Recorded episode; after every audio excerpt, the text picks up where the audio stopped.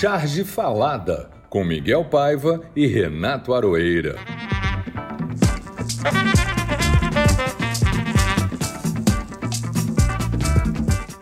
Olá, gente! Está no ar o episódio de número 25 do nosso Charge Falada. E eu começo falando da nossa sorte de este programa não ter olfato disponível.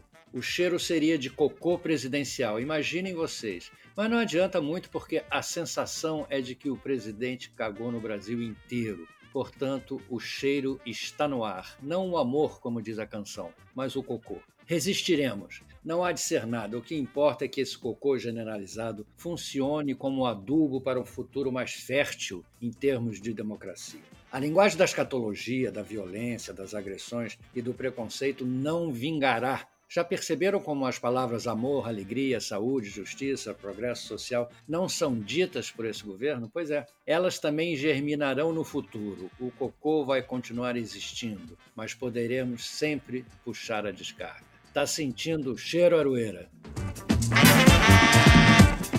Eu estou de máscara, Miguel. Estou de máscara. Medida sanitária, sabe como é? N95, PFF, aquela com barreira eletrostática, para barrar vírus e partículas de odor. Mas eles passam, as partículas de odor passam através das defesas e dá para sentir que é um buquê complexo. Não é só o fedor da matéria fecal, como você tão bem descreveu, ou o hálito podre do fascismo, né, que está sempre ali. É também aquele inconfundível cheiro de filme queimado. Bolsonaro emana enxofre como qualquer diabo que se preze. Empesteia, envenena, sufoca. Mas cansa, cansa até mesmo os seus. A rapidez com que os ratos têm abandonado o navio é uma belezura de se ver. Ele está queimando o próprio filme numa rapidez que eu só vi em celuloide mesmo quando queima. Faz puf! e desaparece. Vamos torcer para continuar. Essa imagem foi ótima do filme Queimado, porque é um, é um outro cheiro, né? Claro, o cheiro do filme Queimado, perfeito. As analogias que a gente pode fazer com esse momento que nós estamos vivendo. Analogias anais, não é? é o nosso convidado esse, metido aqui. Tá sim, é o nosso convidado, rebelde e inquieto, como sempre. Exatamente. Eu já vou te apresentar, Paulo, fica, fica quietinho.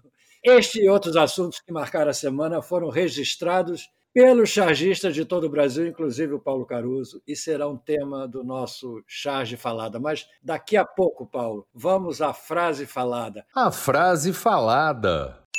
A minha foi: caguei, disse o presidente Bolsonaro, mentindo, é claro. E a minha é de um anônimo na internet, chama um general da Activia. é muito bom, é muito bom, mas enfim. A gente sofre, mas se diverte muito fazer uma pequena introdução ao nosso convidado, que todo mundo já sabe que é o Paulo Caruso, porque ele se meteu aqui antes do tempo. Mas receber o Paulo Caruso aqui no nosso programa é voltar no tempo, a quando todos nós, uns mais, outros menos, estávamos começando. Temos a mesma idade, talvez a mesma estrada. O mais jovem de nós, o Aroeira, além de amigo, é parceiro do Paulo e do Chico Caruso no lado musical desses cartunistas. Aliás, já um lugar comum. Mas Aroeira tem o que dizer ou o que tocar nesse assunto. Sim, eu nem escrevi no nosso roteiro o que, que eu ia falar, porque com Paulo Caruso, bom mesmo improvisar. O homem é pianista, cantor, compositor, cartunista, desenhista compulsivo, literato, escreve poemas e não para. Se ele parasse para dormir, para descansar, não, ele faz isso enquanto come, enquanto toma café, o tempo todo sem parar. Paulo Caruso é uma usina de produzir coisas. Ele tem uns caderninhos de viagem que eu acompanho já há um tempão, em que ele vai enchendo com tintas, canetas de várias cores, uma coisa, aliás, que vai ser bacana conversar com o Paulo hoje, essas técnicas múltiplas que ele, que ele usa, e faz colagem, escreve coisas, e ali ele vai descrevendo, escreve letra de música, isso e o violão. E aí pega o violão e toca alguma coisa inesperada, alguma coisa do, das revistas musicais que ele tem com o irmão dele, que eu tenho orgulho de participar há décadas sempre lá no naipe de metais, trabalhando com esses dois. Isso assim, por isso que eu falei, eu não vou improvisar para falar do Paulo, porque é tanta coisa que eu sei, tanto caso que, que a gente tem, que a gente viu, que eu participei com eles, que ele mesmo vai contar uns, uns 45 desses casos aqui, e vai cantar e vai fazer um montão de coisa aqui. Paulo Caruso, você por você. Ah, quer dizer que eu fui introduzido. Agora sim, agora eu posso falar então. Ah, claro, usando a linguagem do governo, você foi introduzido. Eu vou falar sem analogias, tá bom? Sem, sem qualquer conteúdo analógico. Mas eu gostaria de começar falando uma das letras que eu escrevi que não precisava de música, que é o rap. O rap que se intitula Tempos Modernos. No tempo do Getúlio, o problema era o Lacerda. Hoje temos que temer, nesta época de merda. É tanto mau cheiro aguçando o nosso faro, depois do Lula frito, engolindo o Bolsonaro. Quem cria fama, deita-se na cama. Uma coisa boa são nossas primeiras damas, hein? Temer tinha Marcela, mas não quis amá-la. Mandou Rocha Lures a Camelo despachá-la. Bolsonaro tem Michele de tomara que caia. Ela boi de libras, ele de rabo de saia. O que dizer desse congresso debaixo da Lava Jato? Eunice de Oliveira vão ter que pagar o pato. Não da Fiesp, desse tal de Paulo Scarfe. Um pato à Califórnia, frito em panela de aço. Todo mundo na janela, no mesmo compasso. Época de merda, temos que temer. Dói POC e Oxuí, nós vamos se fuder. É perfeito. É, o que você faz para o nosso programa é, é, perfeito, porque são essas letras que a gente, gente, ouve. É pena que o nosso programa não seja cores, porque vocês precisam ver o Paulo Caruso cantando, desenhando, fazendo essas coisas todas de uma vez só. É um malabarista. Uma coisa que eu digo, eu, eu sofro é de toque, é, transtorno obsessivo caricatural. Então não paro. Essa coisa que é, tem uma agilidade também, é uma coisa que no Roda Viva me estimulou muito no programa da, da TV Cultura ali, porque eu não, não, não, não, não paro para pensar. Na verdade, as palavras vão sugerindo imagens e as imagens vão sugerindo textos e, vice-versa. Então, é uma coisa que eu me habituei. E acho que tem, de alguma maneira, eu e o Chico somos complementares neuróticos. Né? Ele lá, eu aqui. Ele carioca e eu paulistano. É bom de se dizer que o Paulo Caruso é presença constante no Roda Viva, ele fica desenhando é que nem aqueles desenhistas de julgamento, né, Paulo Caruso? Ficam desenhando, uhum. desenhando lá o, o, réu e os jurados. É, o Paulo Caruso fica desenhando a reação e o, as atitudes do entrevistado do Roda Viva já há muito tempo, né, Paulo, que você faz isso. Pois é, eu cheguei a fazer, inclusive, no julgamento do Matheus Meira, aquele cara que entrou no cinema e matou as pessoas, não sei o quê. Eu fui como desenhista, né? Porque não podia ter fotógrafo naquela época, coisa do tipo, então eu fui como desenhista fazer esse papel que é o que vinha de fora. Mas agora, com o WhatsApp e essas coisas, acabou esse problema. Todo mundo faz o tempo inteiro se mostrando do jeito. Fotografa e manda rapidamente. É. e Paulo, você trabalhou muito com nanquim em várias formas, pena de nanquim, caneta nanquim, e essas canetas modernas também? Então você gosta sempre de aquarelar, de fazer. Como é que as, que técnicas você gosta? Você nem sequer usa lápis muitas vezes, né? Na, na, na, verdade, acho que eu raramente te vi usar lápis. Não, os lápis é o começo de tudo, é só para fazer o suporte, né? Porque a gente, como caricaturista, você vai definindo os volumes, né, do rosto, coisa do tipo, para fazer a montagem. Então o lápis aí é importante mais pelas massas, né? E áreas que você vai criar em cima para depois um nariz, uma careca brilhante, coisa assim, por aí nessa linha. E aí, é, essa rapidez aí do, do da, da, montagem do, do espaço da caricatura é que, que eu chamo de transtorno obsessivo caricatural. É porque eu vejo assim, a caricatura na mesa de bar que eu já vi você e seu irmão fazerem várias vezes, em que vocês desenham a mesa toda, inclusive mais de uma vez, desenha três, quatro cópias da minha, que eu, eu quero também, eu quero também, sai fazendo tudo de novo. E você faz direto na pena de nanquim, num papel muito bom se tivesse e não tiver no guardanapo mesmo. Ah, não, eu uso muito guardanapo, essas coisas. Agora eu tenho aqui os meus é, iPads. são os meus iPads. São seus blocos, né? Seus cadernos. iPads de chinelo? Eu, eu desenho, né? faço as anotações, coisas do tipo, e depois eu vou selecionando. É, o que o Paulo, eu vou descrever para vocês, porque isso é interessante. Ele está ele tá mostrando os cadernos dele de desenho onde ele desenha tudo que está em torno dele. Se ele parar um desenho tempo suficiente aqui, eu descrevo para vocês. Já que o nosso programa não é a cores, sabe, Paulo? A vantagem de sair para jantar com o Paulo e com o Chico é que você certamente vai sair com uma caricatura. Vai, vai, ganhar uma caricatura ou duas. Eu sou um flagrante aqui. Então, um daqueles flagrantes de bar. Olha. Minha mulher em primeiro plano aí, a Júlia, né? duas moças conversando, um cara lá no caixa, Olha, eu vou descrever o desenho no geral. É uma coisa de Belle Époque. É um desenho de traços e linhas, de uma elegância danada, onde você desenha o interior de um bar e as personagens estão ali em primeiro plano, mais destacadas, e no fundo vão apenas sendo introduzidas com traços. Paulo é um craque nesse tipo de coisa. Mas passa muito rápido os desenhos e não dá para descrever tudo. É. Não, então a gente vê a, a, origem arquitetural né, do Chico. Paulo também é arquiteto, né, Paulo? Também. E a gente vê na estrutura, na perspectiva, na reprodução do, do cenário, entendeu? Nas paredes e tudo, aquele desejo Olha só, mostrou o diploma de arquitetura. Diploma de arquiteto. Agora vocês estariam vendo o diploma de arquitetura do Paulo, que é uma folha branca com um selo dourado. O selo dourado que é o sol, né? que tem a, a reprodução da Universidade de São Paulo.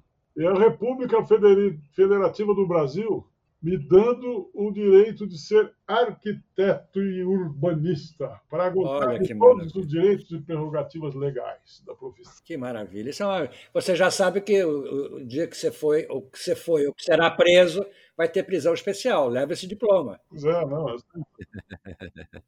Isso também se reflete muito do desenho do Paulo Caruso. O Paulo gosta de fazer aqueles desenhos de vista aérea da cidade de São Paulo, São da Avenida Paulista. É as, é coisa, isso é maravilhosos desenhos em traço e com as aquarelas que ele põe. Eu tenho aqui um desenho daquela estátua dos, do, dos bandeirantes lá que o Paulo fez, maravilhoso aqui, todo em traço.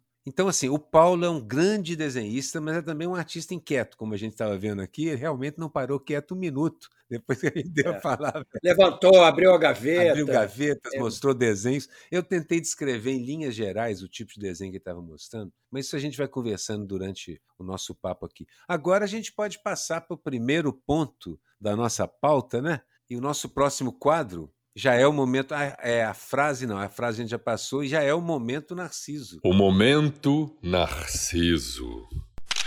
E eu começo passando a charge para o Miguel. Eu só anuncio, mas deixo para ele dizer primeiro a dele. A minha, porque a minha reflete exatamente isso que você falou, o prazer que foi é, fazer esse desenho é, quando eu li que o Mário Frias, aquele ser abominável que é secretário de Cultura, tinha acabado de proibir o festival de jazz que depois o Paulo Coelho se dispôs a financiar.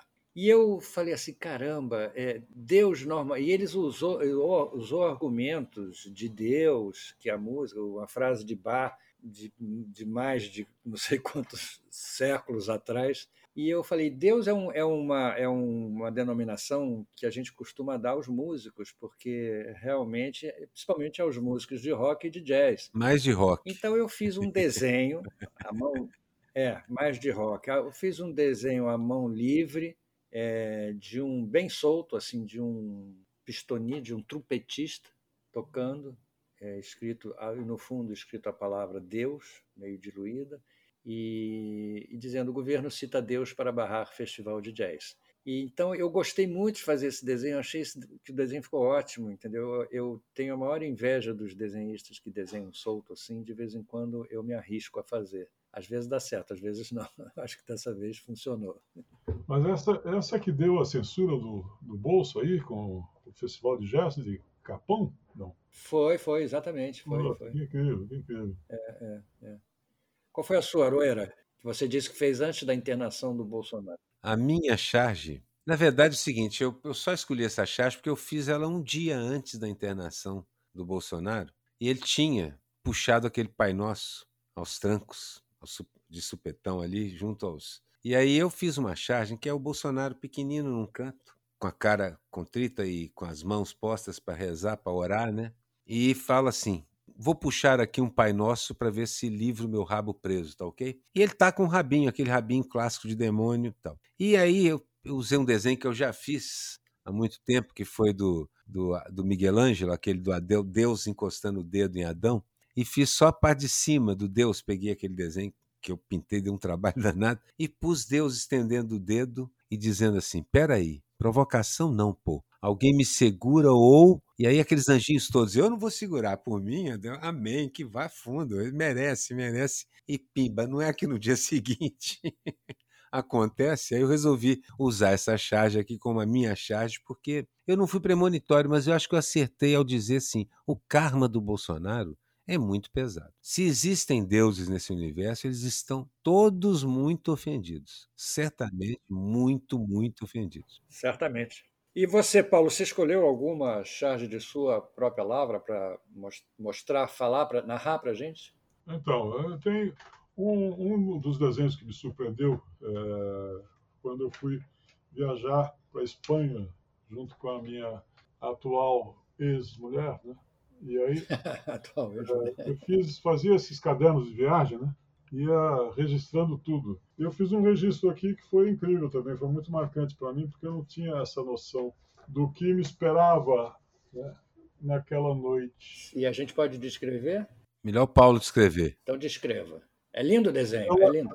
A, a minha atual ex-mulher, abraçada ao travesseiro, de costas para nós, né, com os pés doloridos de caminhar tanto, e eu desenhando ali, flagrando esse momento aqui, é, inesquecível para mim. Ela está de bruços, digamos assim, Impulsos e à vontade, digamos assim. e à vontade. Tudo que eu disser pode ser usado contra mim e vou permanecer calado. Você não permaneceu calado, você falou até onde você podia falar.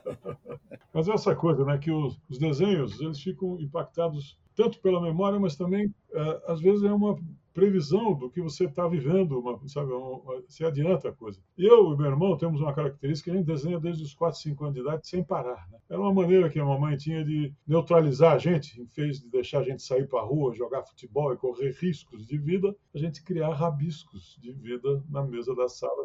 Isso é muito bom, rabiscos de vida é muito bom. Eu sou do grupo de risco e rabisco, né? essa aqui é a minha prática. Risco- E Perfeito. aí tem esses foquinhos de desenho desde que eu era garoto. Eu e meu irmão, né? Só que eu sou muito mais, assim como no, no, no discurso e no, na palavra, rocambólico. Eu falo mais, mostro coisas, falo. E meu irmão é mais sim, não.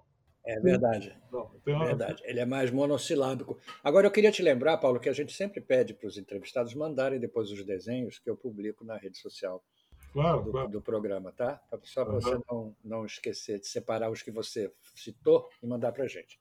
Tá bom? O, que eu posso fazer também é descrever pelo método Braille. pode, pode tentar. Posso tentar também. Bochecha, bochecha, bochecha faz a volta em torno do nariz. O nariz vai acostumando um óleo, um óculos vermelho sobre a ponta do nariz com aqueles cabelos brancos em cima, que é que nem o aroeira está.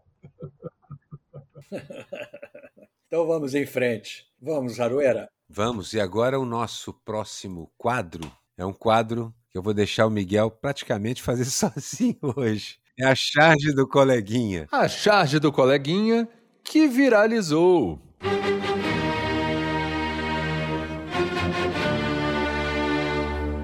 Eu, assim, normalmente eu escolho uma, às vezes duas. E aí o Miguel hoje resolveu dar o troco e ele mesmo escolheu três e eu deixo as três, apoio e assino embaixo de todas elas. Vai lá, Miguel.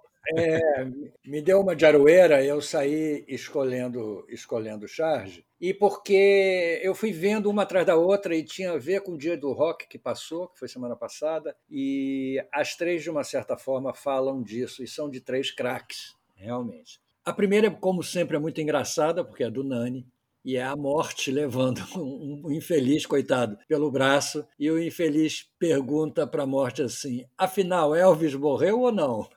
para a morte é muito boa.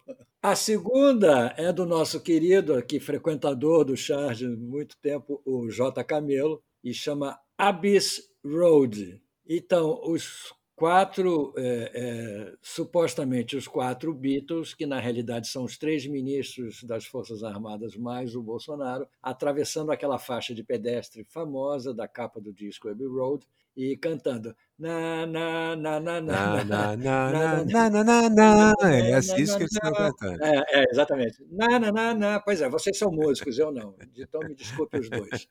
E é claro, E peraí, antes assim, a Abbey Road está destruída, pegando fogo, é um desastre completo. Ah, é verdade. E, inclusive, É, tá um dos milicos está descalço, só para deixar claro que ele, que ele se referenciou bastante na capa. É verdade, é perfeito. É, é muito. Os desenhos do Jota são sempre é, é, fantásticos, realmente. E a terceira é da Laerte, é, um desenho espetacular que eu acho que ele fez agora. Ela fez agora, Também né? É, Beatle, também é né? Beatles, é, reproduzindo, tentando reproduzir a capa do Sgt. Peppers, que é, outro, é outra imagem icônica, né? Daquela, aquela, aquele bumbo de bateria escrito Sgt. Pepper's Lonely Hearts Club Band. a- a- é, e aqui está escrito a grande banda podre, e atrás tem Bolsonaro e seus ministros, e, e reproduzindo um pouco, assim, tem um, tem um busto na grama, tem uma boneca, tem um instrumento, Esses são os meus três desenhos do coleguinha. E você, Paulo Caruso, você escolheu alguma charge que você tenha visto essa semana ou antes que você gostaria de ter feito? Laerte, por exemplo, é sempre insuperável. Né? Laerte, impressionante. As charges dele são sempre ótimas e engraçadas e divertidas. Né? Outro cara também que eu, que eu gosto muito, uh, o Nani. Né? O Nani também é outro que é a coisa mais simples, né? É, para ele é provocar a risada através do traço dele, simplíssimo. É, o Nani é campeão. Agora, os meus deuses, né? entre eles o Jaguar, né? O Sérgio Magalhães Jogaribe, que sabe como fazer aquela piada simples, desconectada do desenho. Né? É uma atrás da outra. Muito é uma atrás da outra. série, coisa do tipo. E que resume tudo num jogo de palavras, né? Um, um, o, do Nani, eu uso todas as vezes a mesma charge, eu trago sempre porque é boa demais. Na CPI, o cara vira para o depoente, depoente e fala assim: Você jura dizer a verdade? E o depoente responde: Nem fudendo. Maravilhosa. Sintética. Desbocada e sintética. Perfeita. É perfeita. Ela é de uma síntese definitiva. É.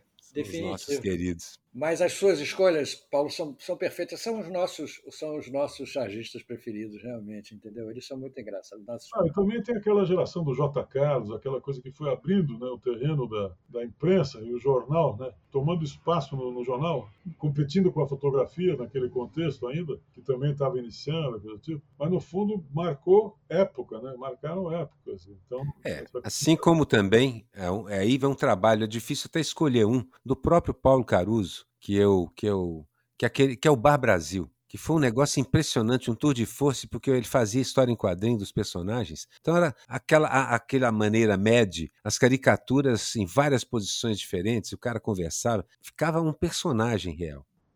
Personagem. Aquilo nasceu é, com o Tássio de Castro, né, que me chamou para fazer ilustrações na revista Careta, né? E aí eu comecei a fazer histórias longas com o Alex Sonic também, que era o roteirista, me ajudando na, na concepção das, das, histórias, no roteiro e tudo. Mas aí, uma hora eu falei para o Tasso, escuta, Alex Sonic, e aí falei para o Tasso, vem cá, uma coisa que a gente precisava é que nem o amigo da onça. Você tem a última página, uma charge é que é aquilo que as pessoas vão começar a ler a revista de, de trás para frente, a coisa que isso aí é que marca. Aí eles toparam e eu comecei a fazer o Bar Brasil. E aí acabou virando também uma série de livros que eu fiz do Bar Brasil. Depois do Bar Brasil veio a Avenida Brasil, que já era essa coisa que engolfava, porque o Bar Brasil estava diretamente ligado ao temperamento do Figueiredo, que era o estadista que queria sair no braço com os estudantes, ele queria bater em todo mundo, aquela coisa. E aí era o Figueiredo dentro do balcão do bar, né? Mas aí foi. Aí, Grosso é, como só um dono de bar. O Tancredo, né? O Tancredo que praticamente não dura nada. Eu fiz a charge do Tancredo virando a página dele mesmo, né? Passando a bola para outro. E aí entra Sarney e companhia, tudo. Então,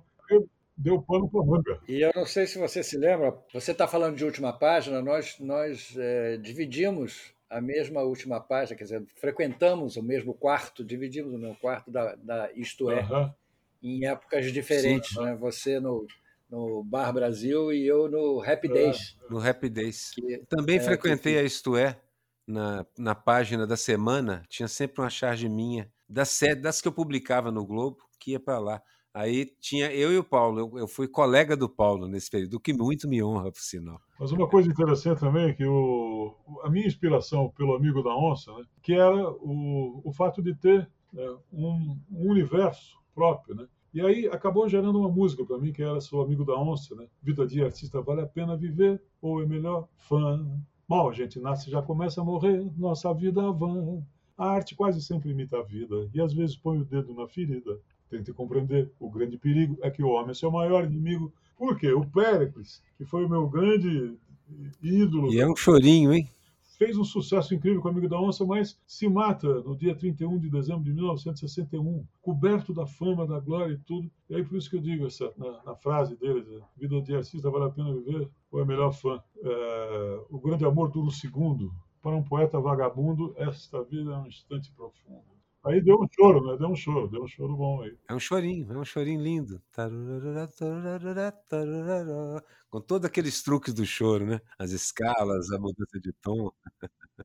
Ah, vocês falando, vocês, você, Paulo, você falando do, do J. Carlos, você falando do Périx, você uhum. entrou no nosso próximo quadro, que é a charge histórica. Você praticamente introduziu a charge histórica. A charge histórica. Programa com o Paulo, a gente pode deixar que ele faça sozinho. Então vai a sua, Aroeira, já que está na, já que tá na charge histórica. Olha, a minha charge histórica é muito adequada ao momento que a gente está vivendo. Tão adequada que eu procurei a charge na internet, lembrei dela e procurei ter aqui para poder mostrar para a gente publicar nas redes. Naturalmente é da Laerte, que é uma visionária permanente. Num consultório, um cara em decúbito, sendo examinado pelo médico, que olhando com o um aparelhinho diz assim: incrível, seu cu cicatrizou. O senhor não usa? No segundo quadro, o cara irritadíssimo. O que está insinuando? Eu não sou viado. Sim, mas o senhor não caga? E no terceiro quadro ele diz: só pela boca. De quem estamos falando, meu Deus? De quem estamos falando? Impressionante.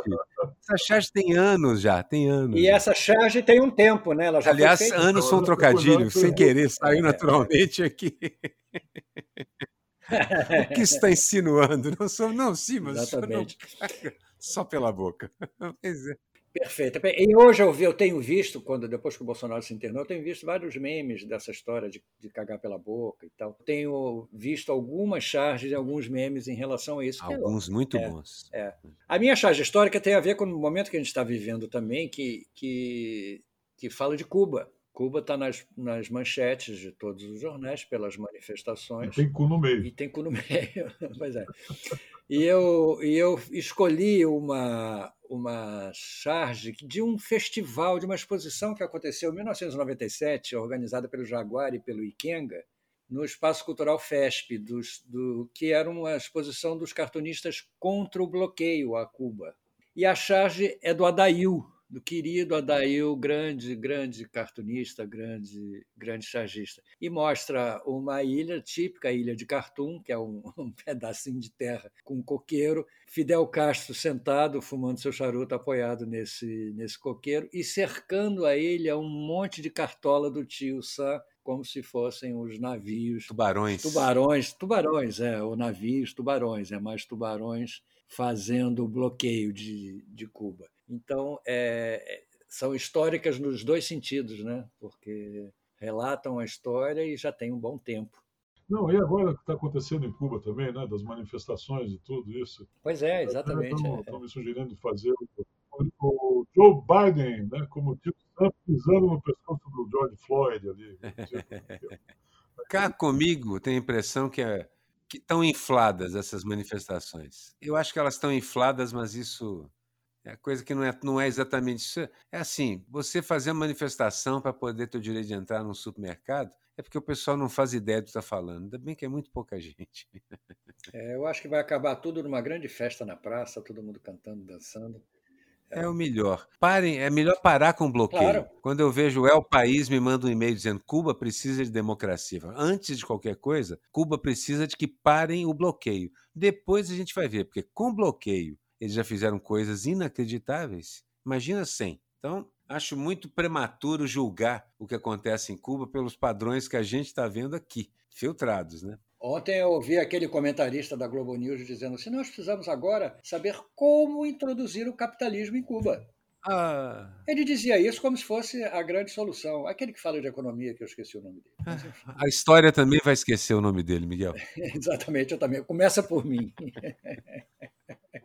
Paulo, você tem alguma charge histórica? Apesar de que você já ter citado J. Carlos, citado um monte de gente, você tem mais alguma a citar ou vamos em frente? Vamos em frente que atrás vem gente. Mas olha, eu acho que assim, vou citar uma então, já que ele falou, do J. Carlos, e que tem a ver também com esse momento de risco à democracia que a gente vive. É uma charge que eu já usei aqui também, que já falei dela. Getúlio, como motorneiro de um bonde, uma senhora com o guarda-chuva em riste fazendo o sinal e perguntando. O bonde está escrito lá, é, Catete, que era o palácio. onde o palácio. E ela pergunta: é, motorneiro, este bonde passa na Constituição? E ele, às vezes, minha senhora, às vezes. muito boa. Muito boa, muito boa. Vale, vale um curso inteiro de história do Brasil, né? É a cara do Brasil, Essa é vezes, grande... às vezes, minha senhora. É. Agora, o Getúlio foi muito inspirador, né? Porque Perfeito. junto com o golpe, a, a ditadura, tudo, vieram uma série de caricaturistas né, fazendo a. E também contraditório, porque junto com o golpe, a ditadura, veio uma modernização do, da, das leis trabalhistas no Brasil inacreditável, né? Porque o Brasil tem essa característica, ele tem um, um país imaginário da sua elite, a Bélgica, é a que briga, a que tem um que dá um valor simbólico à democracia do século XVIII, a, inventada pelos franceses, aquela coisa toda. Muito bom, muito bom mesmo. Mas tem também um país formado de trabalhador maior parte descendente de escravos ou sobreviventes dos massacres dos índios, que, que não tem nenhuma lei, não tem constituição, não tem absolutamente nada valendo para essas pessoas. Então, é sempre bom levar em conta que às vezes se aparece um cara feito de Getúlio, mas que por outro lado ele, ele digamos assim, ele aflorou a, constituição, a, a, a contradição de uma maneira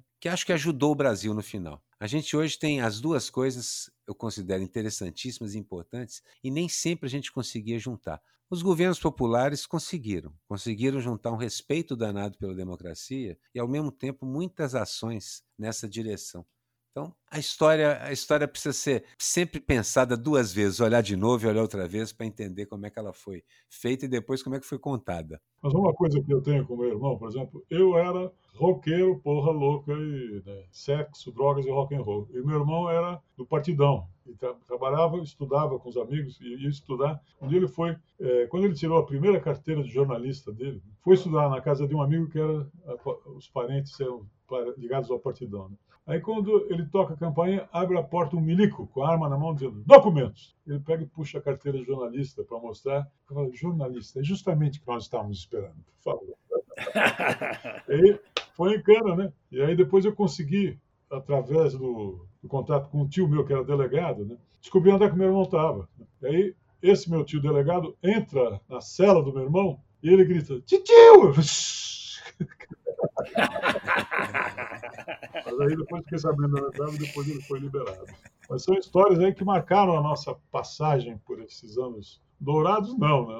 Os anos, é, pelo contrário. Oh, tinha dia que era dourado, tinha dia que era de chumbo. Tinha dia que eram as é, duas coisas, porque eu me lembro com bastante ternura e carinho e como eu me divertia algumas vezes e também como me atirava nas coisas sem o menor medo. Era falta de conhecimento, não era, não era coragem. Outra coisa que você tem e valoriza, uma coisa da época, né, do Getúlio e tudo, a música, né? A música que veio na esteira de todos os acontecimentos. É verdade, é verdade. É. Repôs, né? É uma energia positiva no meio de um quadro. A música brasileira, desde o comecinho, ela era irônica. Ela fazia muitas letras. E isso é antes até do intrudo mesmo. Nos terreiros onde era feito, as letras tinham muita piada muita crítica social embutida com piada. Então, desde o começo, as letras da gente são menos sobre o sofrimento, é menos sofrência e mais piada. Uhum. Muito Mas, senso de humor. Uma coisa relativa também à origem né, eh, misturada das nossas etnias e tudo, porque os caras vieram é, da África, quicando aqui e lá, coisa do tipo, e vêm né, para montar uma comunidade que remete à comunidade original, coisa do tipo, em que a música era uma coisa frequente, que aí, aí isso vai impregnando também a nossa latinidade. Né? O Brasil acaba marcando também por aí. Né? Eu fiquei só com uma analogia na cabeça, assim, se você passar muito pano, eu, se não é verdade, é bem trovata, como diriam os italianos. Se você passar muito pano no chumbo, ele acaba adorando, fica adorando. Enfim, vamos em frente. O que não teve a menor graça.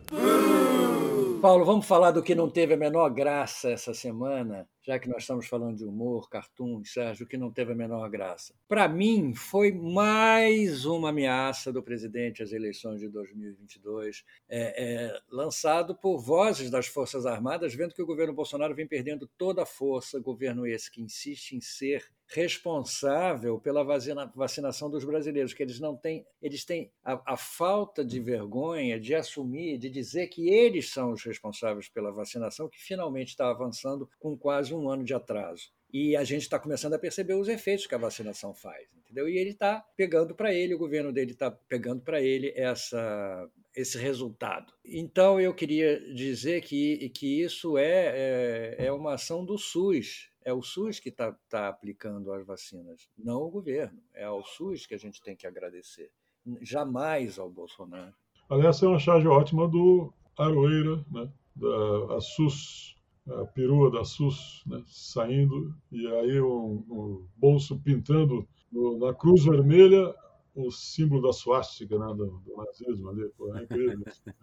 Eu me meti com dois símbolos muito poderosos Fui processado por causa de um e o pessoal da Cruz Vermelha também conversou comigo, explicando que é um símbolo que eles preferiam ver de forma neutra. Eu falei, claro, é preciso lembrar que essa Cruz Vermelha, que era símbolo da organização, passou a ser símbolo da saúde, de tão boa que foi a ação da organização. É impressionante. Foi tão boa a ação da Cruz Vermelha no mundo, que também tem o crescente verde, né? Que, na verdade, assim, aquilo virou símbolo, a ideia de saúde é aquilo. Então eu pedi desculpas, mas falei que se precisar eu vou ter que usar de novo. Desculpa, mas não vou parar.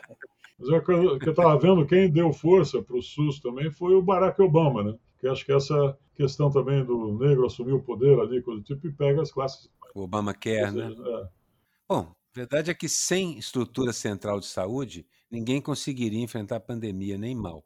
Só os países que têm. Quem não tem está vivendo caos. Vivendo caos. Oroeira, você não botou no roteiro aqui o seu momento que não teve a menor graça. Você está escondendo. Eu não botei. Não, não, eu não botei porque eu não consegui escolher um momento que não teve a menor graça.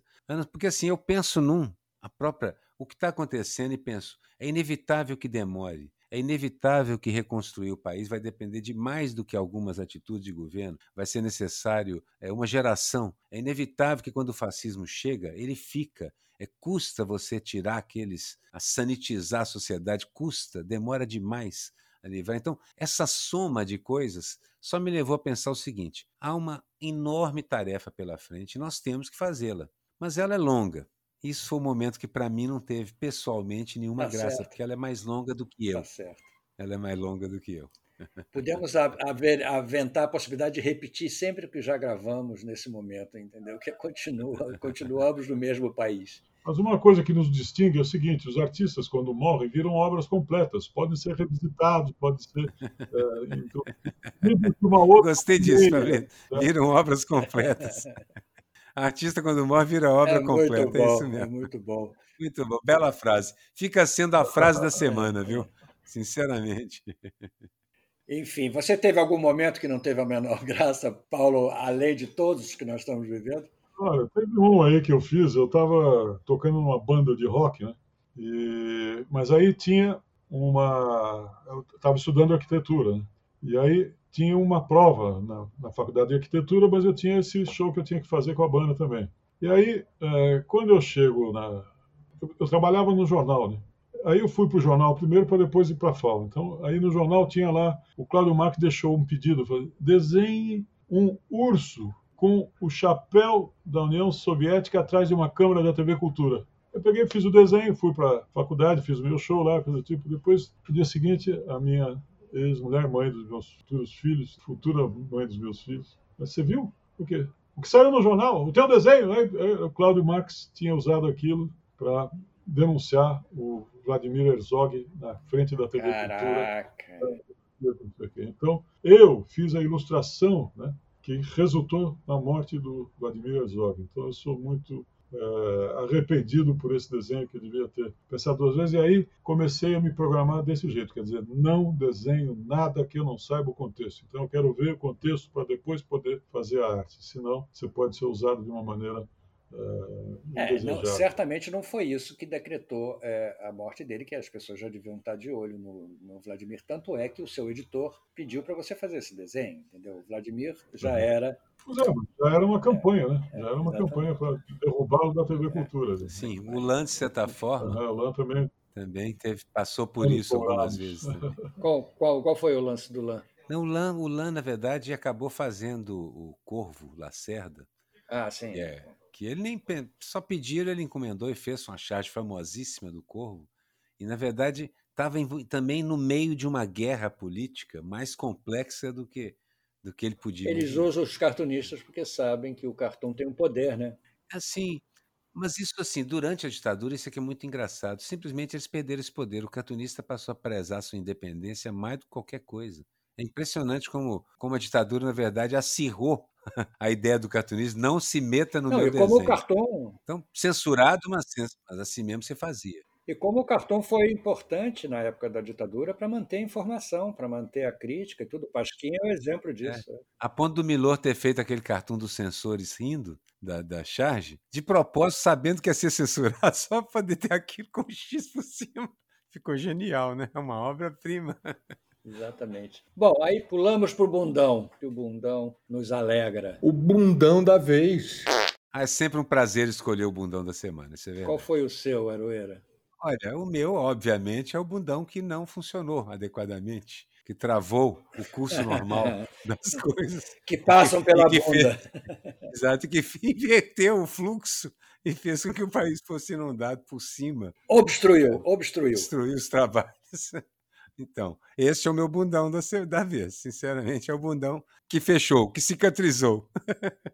Exatamente, com a Machado da Laerte. O meu bundão, é, na realidade, é uma bundona, que a gente de vez em quando escolhe uma bundona.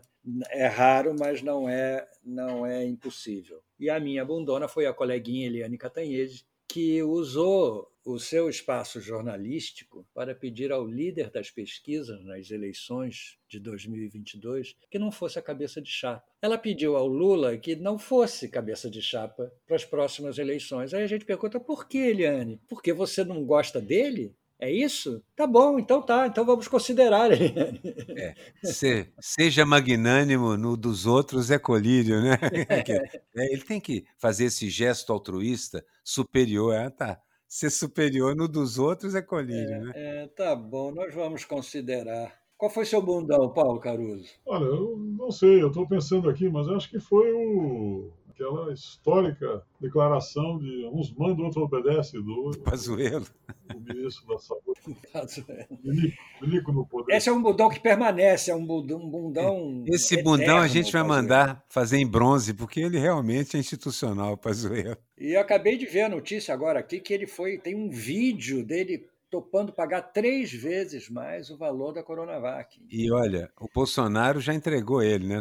Não, não, eu fiz o que eu tinha que fazer, eu avisei o Pazuello. É. Eu ri muito quando eu vi isso, falei assim, olha Passou só, adiante. o capacho, o capacho, o engraxador de botas do capitão, vai ser o primeiro a entrar na máquina de moer carne, veja só. Como diz o Paulo Caruso, é uns mandam, outros obedecem, entendeu? É, é, ele está aí para isso. Tá Como diz o Paulo Caruso, a filosofia de Tancredo é que nos norteia. Para que fazer plano se vai entrar areia?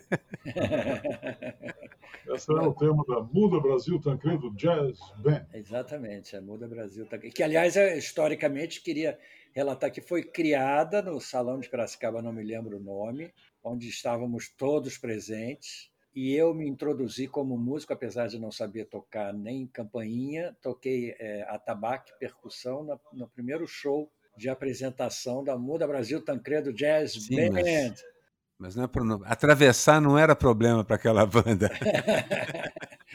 eu não digo que eu atravessei, eu ameacei atravessar e parei. Eu fazia mímica. Estava tocando atabaque.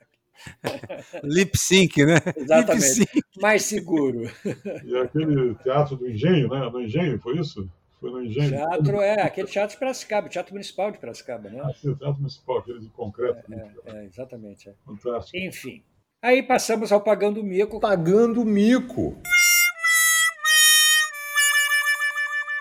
Olha, antes da gente chegar no, no, Pagando Mico, temos que lembrar, eu preciso lembrar um ou dois momentos fascinantes da, da, da, essa grande banda que Paulo e Chico Caruso fundaram, que mudou muito a composição e tal, mas que durante três décadas, pelo menos, eles descreveram o Brasil com precisão milimétrica. Impressionante. E eu lembro de um ou dois, por exemplo, quando o Bill Clinton chega ao poder e, a, e, acontece aquele episódio todo com a Levinsky, eu entrei no palco tocando saxofone com a máscara de Bill Clinton, enquanto o Chico Caruso entrava com o vestido todo manchado daquele tipo de secreção que costuma acontecer nesses encontros íntimos. Era uma coisa assustadora. Eu de cuecas, e eu de cueca, cueca cheia de batom. Eu preciso Você dizer, se prestou isso, eu, né? Você se prestou. É porque não era eu, Miguel, era um personagem. Você conhece teatro, sabe o que é isso? Eu incorporei um personagem. Mas sim, este, sem dúvida, foi um daqueles micos maravilhosos e eu pagaria de novo com o maior prazer. Muito bom, muito bom. Esse é um mico, é um mico histórico, realmente. O Paulo vai, acabou que o Paulo se inspirou e pegou o violão aí. Então vamos deixá-lo. Vamos lá, Paulo. Se o Bill Clinton chama para um estágio em Paquetá, um negócio grande, pegar ou largar, não vai deixar melar. A turma da Mônica já caiu de boca no salão oval e espelhos do teto, ducha circular. Lá na Casa Branca, eu tenho que rezar. Deixa o Saddam Hussein se dar mal para brincar o carnaval. E assim ia passava pela monarquia inglesa, por tudo. Não restava liderança sobre liderança. Aliás, liderança sobre liderança, era mais ou menos isso mesmo. Mas falar em liderança sobre liderança, tem o rock da Rosiana, Sardei, né? Esse é maravilhoso. o, o, Paulo pode ser o nosso, o nosso trilha sonora, autor de trilha sonora, sempre, é? sempre, porque a gente tem sonoplasta, a gente tem diretor, produtor. Trilha sonora Paulo Caruso para ilustrar, Ótimo, que é perfeito. Topo, perfeito. Eu topo. Ele mesmo, ele e o Chico gostam de dizer que, na verdade, eles nem precisam fazer música nova, é só pegar as músicas e deixá-las aqui na beira da estrada, porque o Brasil passa de novo por elas. É, é. outra é. vez e outra vez e outra vez. Anda, anda para trás e encontra o nosso repertório. A gente tem usado isso, a gente tem usado isso para os cartoons, para charges também, né, né Aroeira? A gente Sim, deixa, não, poxa. A gente certo. deixa uma charge pronta que sabe que a história vai o voltar. Brasil, o Brasil passa de novo por cima daquela charge. Ele vai e volta, vai e volta, vai e volta. Mas enfim, o meu mico, o meu mico, eu soube que vários atletas que foram para Tóquio, que já estão lá, se recusaram a tomar vacina. Tudo bem que o COI não, não obriga, que também é outro mico, é outro mico, né? O COI não obriga os, os atletas a, a, apresentarem o certificado de vacina. Tanto é que já tem vários apresentando sintomas, entendeu? E então, para mim, eu acho que essa história é um pouco estranha, entendeu? É um mico que eu quero é, aprofundar é, para saber exatamente o que levou esses atletas a não se vacinarem. Serão eles bolsonaristas? Não, mas há um negacionismo de ciência e de vacina que o bolsonarismo usa, mas que perpassa a sociedade moderna por muitas razões. Olha só, eu escolhi um mico que, na verdade, não é institucional, mas é uma categoriazinha. É aquele monte de coronéis, os amigos, a turma do Elcio esse é um baita de um mico, é um mico horizontal. A quatro, aí é a progressão geométrica, onde há quatro Onde há um coronel, há dois, e onde há dois coronéis, certamente há três. Tem que saber geometria, tudo bem, mas. É, a geométrica tem que é, subindo, dobrando. Quem é o Elcio? Quem é o Elcio? Para começar. É o que está envolvido nas falcatruas aí. Da, é o coronel da vacina. É o coronel do dólar. de doses por um dólar é que um dos, dos memes da semana passada foi era a nota de repúdio dos oficiais, uma nota de um dólar. Aliás, tem o Paulo vai escolher agora o, o, o, o mico de, que, ele, que, ele, que ele escolheu também, né? Qual foi seu mico, Paulo? Você escolheu algum? Para mim, o mico está no bolso, né? Eu aí. Né? É aquele mico que fica escondido no bolso. Não, e agora ele está internado, passando por esse processo todo aí, vai saber o que, que dá, até quando dá, não sei o quê. É uma coisa incrível, né? Pô, é um mico que não, não para de acontecer, é incrível, é incrível. É um mico permanente, quebrando tudo dentro do palácio, é verdade. É, mico solto na, na... Mico solto. Mico solto Gostei do, do, do, mico do pau. O mico solto no palácio. Perfeita essa imagem. Bom, Chegamos ao meme. O meme que viralizou. E diga o seu, Aroeira. É uma dessas pequenas obras-primas do sensacionalista, que é uma foto do Bolsonaro em pleno soluço, com a boca já eructando, né? E diz assim: Lira poderia curar soluço de Bolsonaro com um grande susto, diz médico. Faça um pedido desses aí e você vai ver soluço ser curado com susto. É uma é receita antiga, mas costuma funcionar. É. O, meu, o meu era um que é que prova que como as piadas podem é, é, estar no mesmo termo e serem melhores, eu não vou nem contar a minha, eu vou passar para o outro que eu escolhi, que na realidade é uma foto do Olavo de Carvalho internado e o Bolsonaro também internado, um ao lado do outro, e a frase diz assim: Satanás começou a recolher sua tropa. É, Chico, Chico desenhou charge com os dois é, exatamente, outro, eu vi o Chico. É, mãos Chico. dadas hoje. É, estamos juntos, dizendo. Estamos, estamos juntos. Você tem algum meme, Paulo? Olavo de Carvalho, trabalhei com ele no Diário Popular, no Popular da Tarde. Ele era o diagramador. Jura? Sim. É. Eu Caramba. podia ter passado o estilete no pescoço dele e não. É. Mas isso, essa história é um meme em si. É um meme, é um meme. Lá na, na Praça Clóvis Bevilacqua, o nono andar, editado pelo Nino Cecílio, que era um cara da ultradireita aí. Tipo. O, o, Paulo, ele já filosofava nessa época ou astrologava? Não, não, ele era um programador, apenas um obedece, obedece, obedece, aquela coisa, fazia tudo, não tinha essa. E assim, a gente nunca sabe como um super vilão se forma. No, como começamos a trabalhar no jornal, né?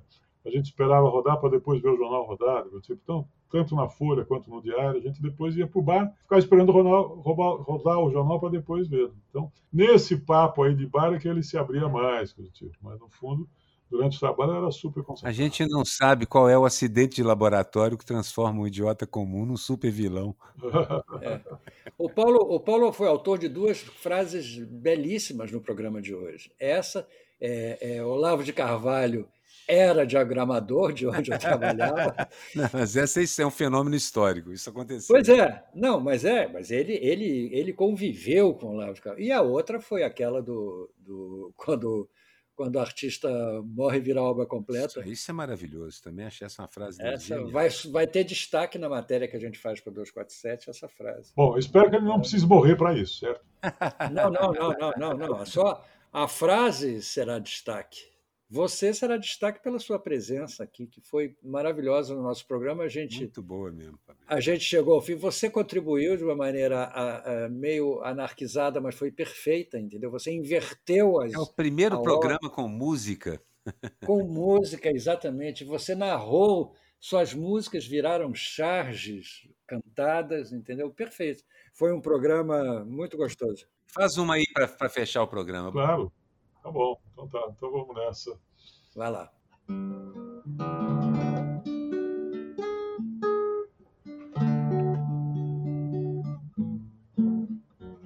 Só vou pra casa quando o dia clarear.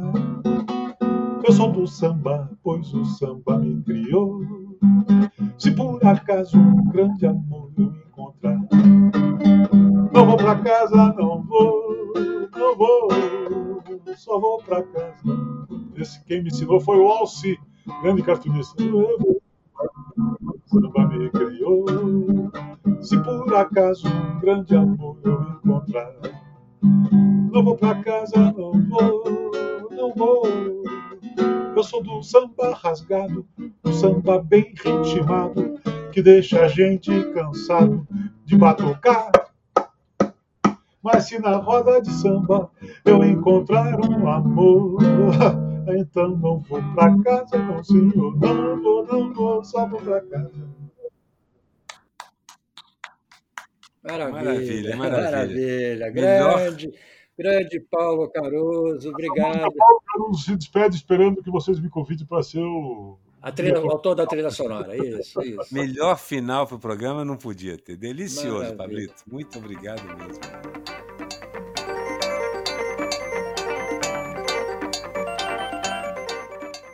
Perfeito. Obrigado, Paulo. Obrigado, obrigado Aroeira. É, vamos nos despedindo. É, só queria dizer isso, agradecer a vocês por abrir mais este espaço aqui para a caricatura no país. O espaço da voz humana e do rádio. Muito bom. Obrigado, Paulo. Obrigado, Aroeira. O Charge Falada é um produto da Rádio Garagem, o estacionamento do seu podcast. Tem a direção do Edson Mauro e a edição final da agência Miragem. Até a próxima, gente. Tchau, tchau. Valeu.